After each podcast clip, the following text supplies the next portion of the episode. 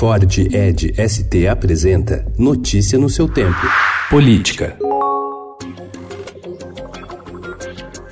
Presidente Jair Bolsonaro reforçou ontem a associação com o ministro Sérgio Moro e a Lava Jato ao ser questionado sobre novas mensagens atribuídas ao ex-juiz e ao procurador Deltan Dallagnol sobre procedimentos da operação.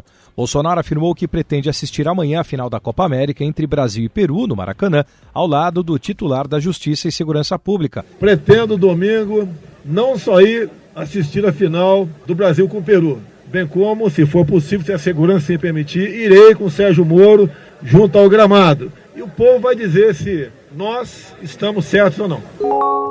Mesmo com três ministérios, o democrata já se prepara para seguir caminho oposto ao do presidente Jair Bolsonaro nas eleições de 2022. O presidente da Câmara, Rodrigo Maia, do Democratas do Rio de Janeiro, reforçou sua equipe de comunicação digital passou a gravar podcasts toda segunda-feira e decidiu dar mais atenção às redes sociais. Fiador da reforma da Previdência e com trânsito no mercado, Maia adotou um estilo de contraponto a Bolsonaro na centro-direita e se movimenta para vestir tanto o figurino de candidato como o de vice na próxima disputa ao Palácio do Planalto.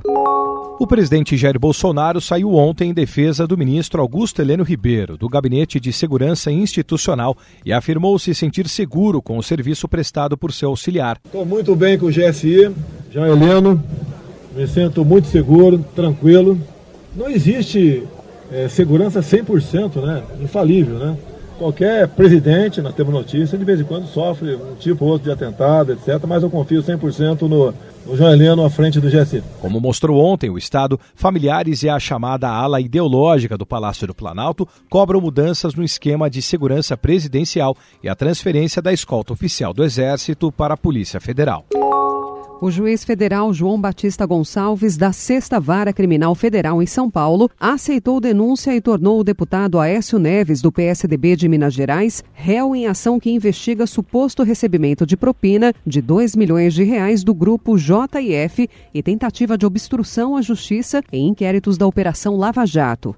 Em abril do ano passado, a primeira turma do STF já havia aceitado denúncia apresentada pela Procuradoria-Geral da República contra Aécio. Por não ser mais senador, e os fatos teriam ocorrido naquela época, a corte enviou a ação para a primeira instância. Na prática, o juiz da sexta vara ratificou a denúncia contra Aécio. Notícia no seu tempo. É um oferecimento de Ford Edge ST, o SUV que coloca performance na sua rotina até na hora de você se informar.